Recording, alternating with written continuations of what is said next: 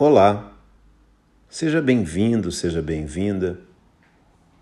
Hoje é dia 31 de dezembro de 2021, último dia do ano.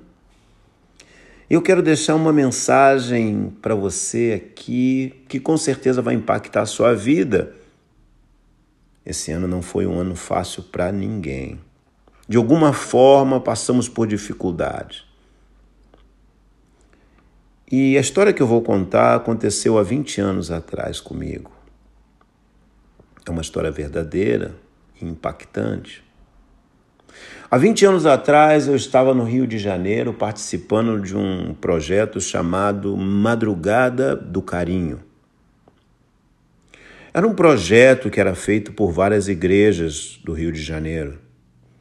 Sabe, elas esqueciam os seus seus dogmas, elas esqueciam suas diferenças para se reunirem para fazer um bem comum, ajudar as pessoas que estavam na rua. E eu, recém-convertido, estava ali querendo fazer alguma coisa também, querendo ajudar de alguma forma aquelas pessoas. O projeto me chamava muita atenção porque era para ajudar pessoas que estavam sem nada na rua. Eu acho que você já conhece a minha origem.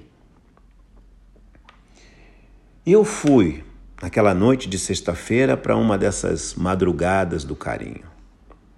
Mas antes de irmos para a rua, parávamos numa igreja central, na igreja central do Rio de Janeiro, no Estácio, e lá assistíamos um culto, falávamos nossos planos, como iríamos agir na rua e tudo mais, uma preparação para aquilo que nós iríamos fazer. Diga-se de passagem, é difícil você encarar uma madrugada na, no centro do Rio de Janeiro. Nós iríamos para Cinelândia.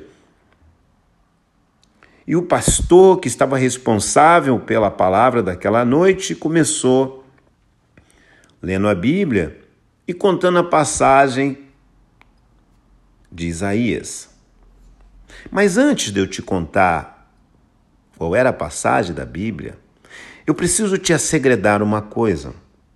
Naquela noite na igreja, todos estavam lá cantando hinos de louvores, falando que amava a Deus, e os hinos estavam muito bonitos, e em algum momento eu percebi uma coisa: que eu não era igual àquelas pessoas. As pessoas estavam cantando coisas que amavam a Deus, que adoravam, que, sabe, coisas bonitas, falando do coração, e eu percebi que eu não era igual àquelas pessoas que estavam ali. Que eu não amava a Deus daquela maneira. Que eu não tinha aquela, sabe, aquela, aquilo, aquela adoração por Deus. Que eu não era aquela pessoa perfeita que estava ali para, sabe, que eu era a pessoa maravilhosa que só fazia o bem.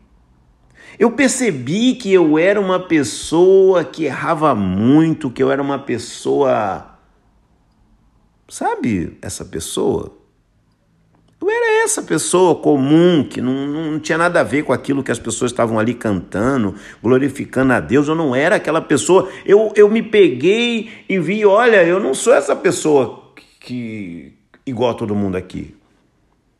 Sabe, eu sou imperfeito, cometo um monte de erros, eu faço um monte de besteira e eu nem amo Deus dessa maneira que essas pessoas estão falando. Eu acho que eu vou para casa. Porque eu sou tudo, mas não gosto de mentir para mim mesmo.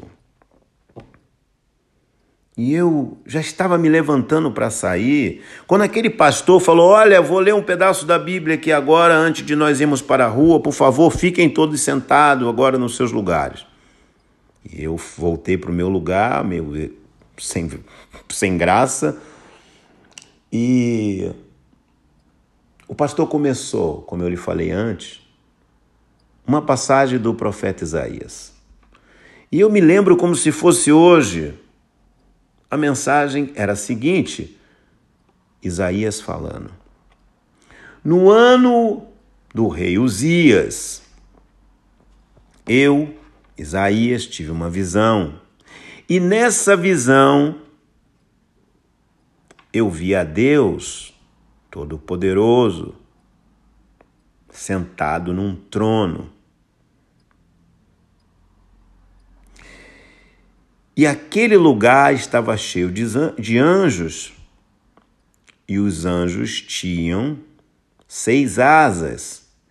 Com duas eles tampavam os rostos, com as outras duas o corpo, e com as outras duas eles voavam.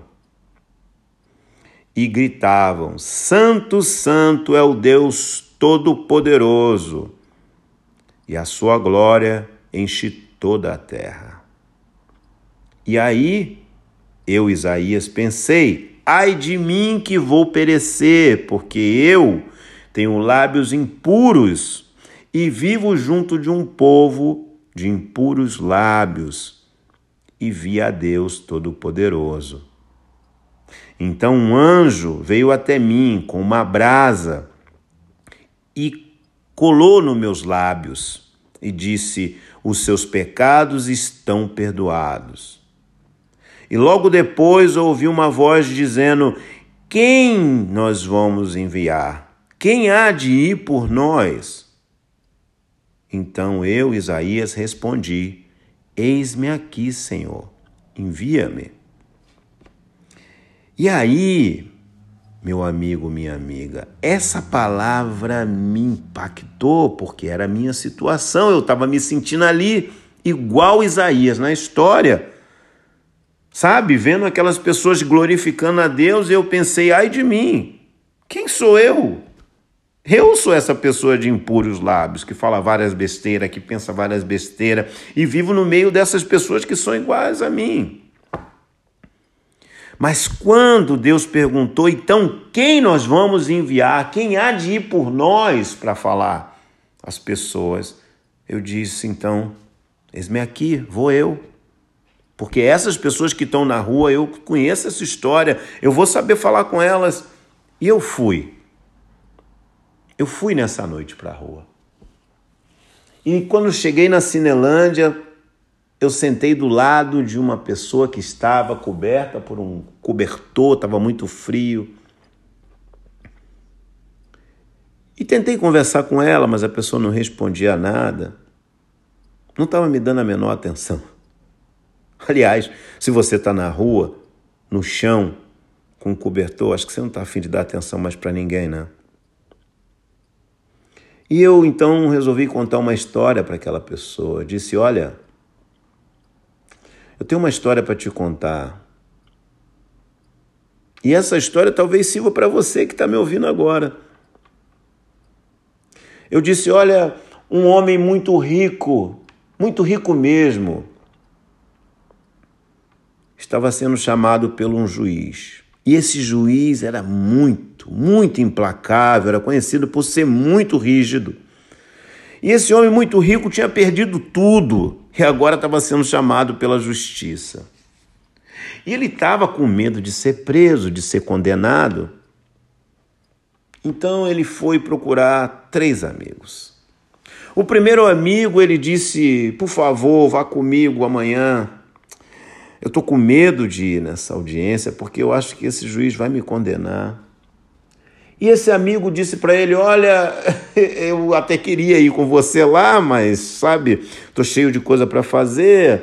Mas eu vou mandar meu motorista te levar para você não ir a pé sozinho lá. Como é que você vai chegar lá assim, né? E o cara respondeu: Não, não, eu não quero ninguém para me levar. Eu quero que alguém vá comigo, cara. Ele disse: Não, é, mas não vai dar para eu ir. Então ele foi no segundo amigo. E esse segundo amigo disse para ele: Olha, eu até queria ir com você, mas eu também tenho medo desse juiz. Eu vou fazer o seguinte: eu vou te dar o meu melhor terno. Você vai com o meu melhor terno lá porque você vai parecer bonito, elegante. E o cara disse: Não, eu não quero o melhor terno, eu não estou nem aí para roupas.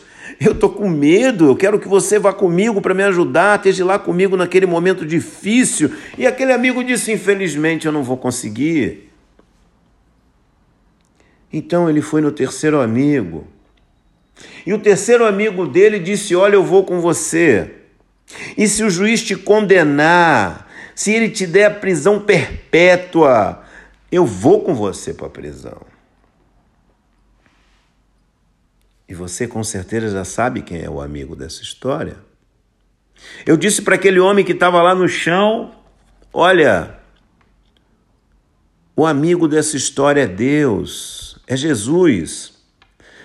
Quando você morrer, vai ter gente que vai emprestar para você a roupa, vai te vestir bonito para você ser enterrado. Outros vão te levar no carro até o cemitério, mas ninguém vai com você. Só Deus. Na maioria das vezes, os nossos problemas, ninguém vai com a gente, só Deus. E se você está no chão na rua hoje, você tentou todas as coisas, mas nada deu certo. Você tentou todos os seus amigos e nada deu certo. Então agora você só tem Deus. E acredita, eu estou aqui porque Deus existe, porque eu não conheço você e nada nesse mundo poderia me fazer estar aqui a não ser Deus. A, a palavra de Deus diz que Ele é onipresente. E eu, durante muito tempo, fiquei tentando entender como Deus poderia ser onipresente. Mas olha, nesse momento, para você, eu sou a boca de Deus, porque estou aqui falando dele para você. E aquele homem se levantou e disse: Olha, eu tinha família, eu morava no sul do país, minha família era boa, eu tenho filha, mulher, e vim para o Rio de Janeiro trabalhar. E quando eu cheguei aqui, conheci as drogas. Perdi meu emprego, perdi tudo. Tudo, tudo, tudo. E fiquei com vergonha de falar com a minha família sobre tudo que estava acontecendo e agora estou aqui na rua. Aquele homem de 20 anos atrás se chamava Jorge.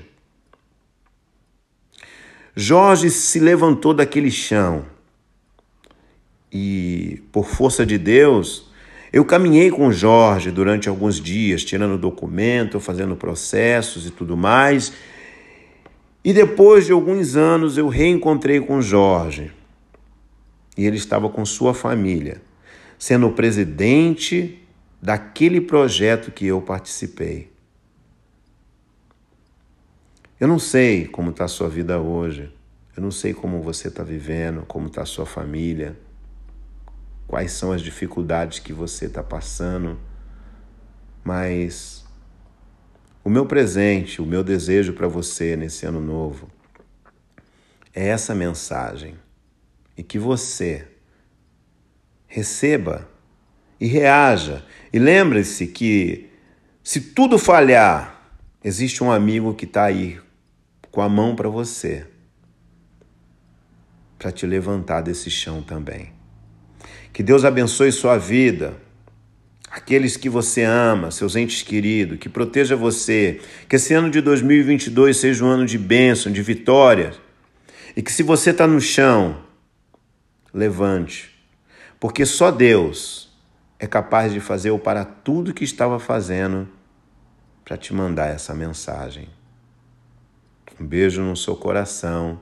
Deus é bom e gosta da gente. E se você foi impactado com essa mensagem de alguma forma, mande ela para outra pessoa.